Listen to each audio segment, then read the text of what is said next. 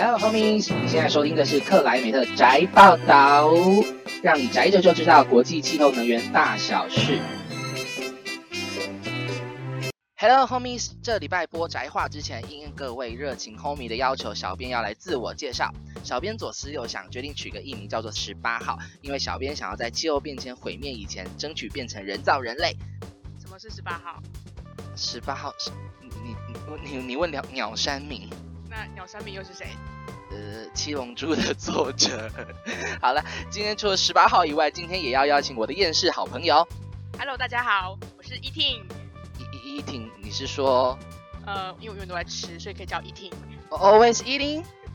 对，跪求 Seven Eleven 赞助。哦，谢谢，谢谢 Seven Eleven。OK，那以后 Eating 呢就会不定期的出现在我们的节目当中，给大家来点负能量，一直吃。OK，废话太多了，就让我们开始本周最宅话。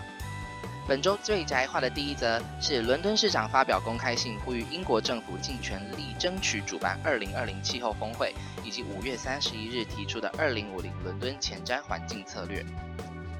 日本东京2018年热浪来袭，即将举办2020年奥运的东京，日本政府宣誓要举办一个最符合永续发展的奥林匹克运动会。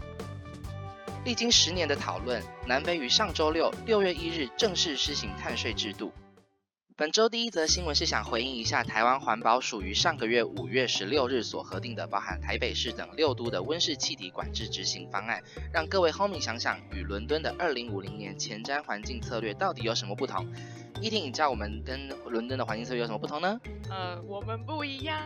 我们，好，就是伦敦市呢正式发布前瞻环境策略的前一个礼拜，伦敦市长公开呼吁英国政府尽全力争取主办第二十六届联合国气候峰会的权利，获得十二个企业以及一百六十个跨政党党派的议员的支持。而五月三十一日呢，正式发布了伦敦二零五零年长期环境策略，以符合巴黎协定以及联合国永续发展的目标。该策略有以下的三大特色。第一个，耗时两年，是伦敦最具规模的公民参与协作下的环境规划，而策略中呢，也明定了各项行动计划必须要经过详细整合性的冲击影响评估，并且呢，最后他明确出了二零一八年到二零二三年优先执行的计划，使伦敦长期环境策略更为具体并且落实，以希望可以透过空污治理、绿化城市、再生能源、温室气体减量以及减少食物浪费等面向，达到伦敦城市的永续发展。除了英国伦敦要对抗气候变迁，迈向永续发展，二零二零年即将举办东京奥运前，日本政府也宣布，二零二零东京奥运将会是最符合永续发展的奥林匹克运动会。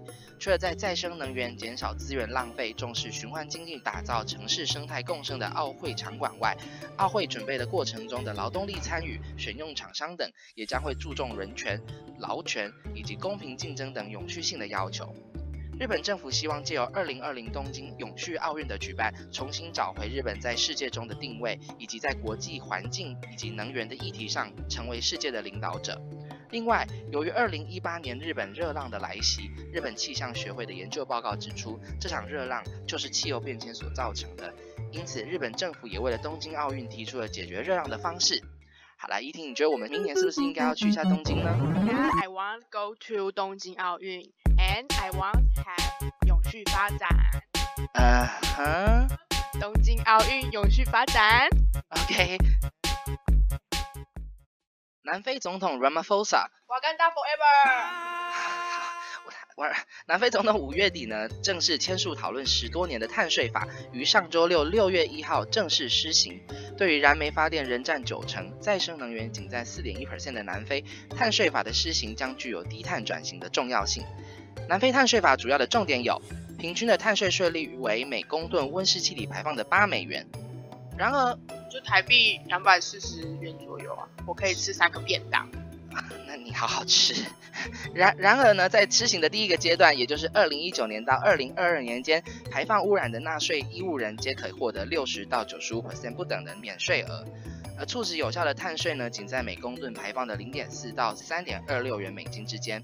南非政府表示，碳税的第一阶段的免税额规定是给予排放污染的纳税义务人有渐进转型的期间的机会，但对于碳税法中也明定于二零二三年前第二阶段施行以前呢，必须要依法检视第一阶段的减碳效果，来调整第二阶段税率以及免税额的规定。